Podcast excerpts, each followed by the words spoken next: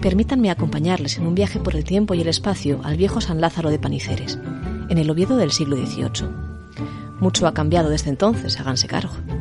Aquí, en Paniceres, hubo en tiempos una iglesia que fue modesta pero funcional, y una leprosería, como indica la propia advocación de aquella parroquia que hace ya muchos siglos fue engullida por la próxima de San Pedro de los Arcos y el paso de los peregrinos, que lo era también y andando el tiempo, de cualquiera que quisiera desplazarse de forma un poco más llevadera a lo largo de una Asturias siempre hostil en topografía y en clima.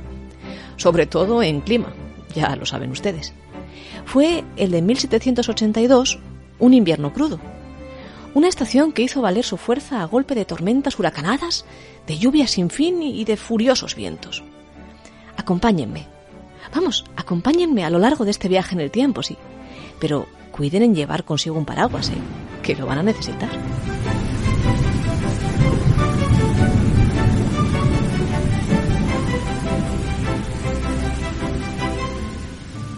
El lugar de Paniceres aparece escrito por primera vez en un documento en el año 1055 y cobrará importancia a raíz de la instalación allí de la famosa leprosería que, advocada a San Lázaro, recibirá donaciones que sepamos desde el siglo XIII. Nada raro hasta ahora. San Lázaro de Betania, de quien narran las escrituras habría dado cobijo a Jesucristo por tres veces en su casa del mismo nombre, padeció lepra, según la leyenda y es por eso que su nombre va siempre asociado a estos centros de recogimiento, como el de Paniceres y tantos otros, que por ello pueden llamarse tanto malaterías como lazaretos, de Lázaro. En el caso de Paniceres, el lazareto dependía de la iglesia parroquial, con la que parece ser compartía ciertas instalaciones, aunque ésta servía también para el común de los habitantes de esta parroquia, hoy ya integrada dentro de la ciudad de Oviedo y muy próxima a la de San Pedro de los Arcos. pero ahora estamos en 1782, en diciembre concretamente. De la malatería que antaño situara a Paniceres en el mapa no quedaba ya más que un leve recuerdo y apenas unos flecos sueltos de actividad. Treinta años antes, el Real Hospicio de Oviedo arrogó la función que hasta entonces habían desempeñado las malaterías y fue incautándolas todas, una a una, hasta hacerlas desaparecer. En 1757, según cuenta Tolívar Faes en su vieja monografía sobre las leproserías, San Lázaro de Paniceres ya compartía malatos con la otra de Entrecaminos, y los ingresos fueron siendo, poco a poco, cada vez menores con el paso de los años. El último malato cuyo nombre se conserva hoy en los libros de ingreso de la leprosería de Paniceres fue un tal Francisco González, que ingresó en abril de 1782, el año de las grandes lluvias, y lo hizo 11 años después que la anterior leprosa, María Antonia González de la Torres, quien ingresara en octubre de 1771. Estremece pensar en la soledad de González, pobre malato, entre los desvencijados muros de una vieja leprosería dentro de la que ya no guarda cuarentena nadie más que él, apartado del mundo y de las personas. Con la furia de las gotas de la tormenta que arreció en diciembre de aquel año, amenazando con romper los cristales de la malatería, y el sonido de la iglesia próxima, quebrándose, quebrándose como el cristal.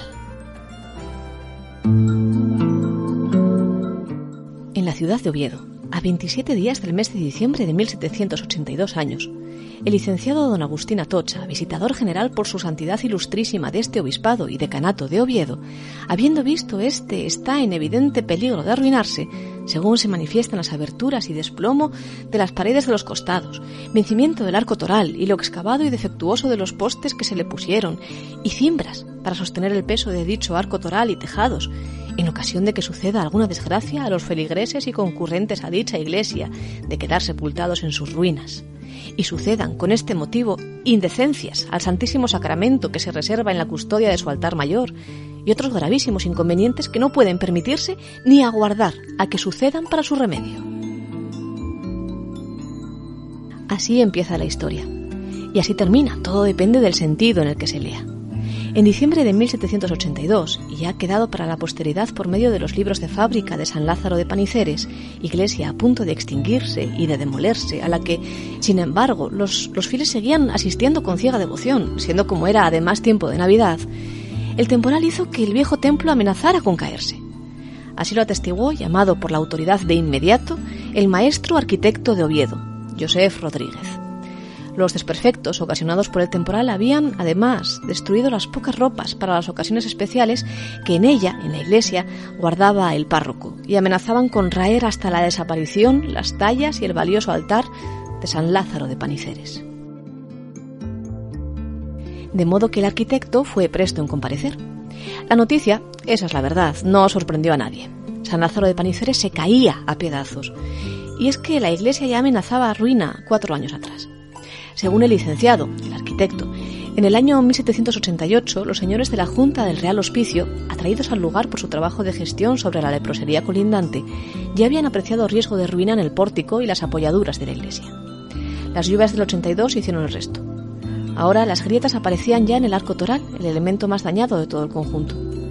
Era imposible ejercer en la iglesia los actos parroquiales sin que el párroco se exponga a peligro próximo de la vida, dijo el arquitecto, porque, además, también los cimientos del templo comenzaban a hundirse a causa del aflojamiento del terreno por las pasadas lluvias.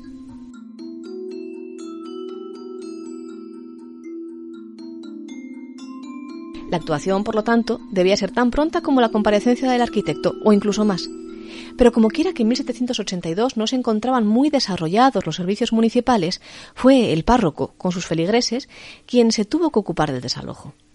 San Lázaro de Paniceres sería clausurada, pero de ella habrían de salvarse todos los utensilios sagrados, retablo, imágenes y alhajas que en su interior se ocupasen. Se prohibió a su vez que se celebrasen a partir de entonces oficios religiosos en la iglesia, so pena pecuniaria de 200 ducados, así como entrar y permanecer en la misma para los vecinos que muchas veces antes se habían cobijado en ella en los días de mal tiempo, que ya lo saben ustedes, eran muchos últimamente. Para ello, y sobremanera para que se introdujeran en el templo maleantes, se ordenó que los propios vecinos enclavasen la puerta y las ventanas, tapiasen los accesos e instalasen, y solo concurriesen a oír misa y divinos oficios a un altar exterior o a la iglesia más próxima.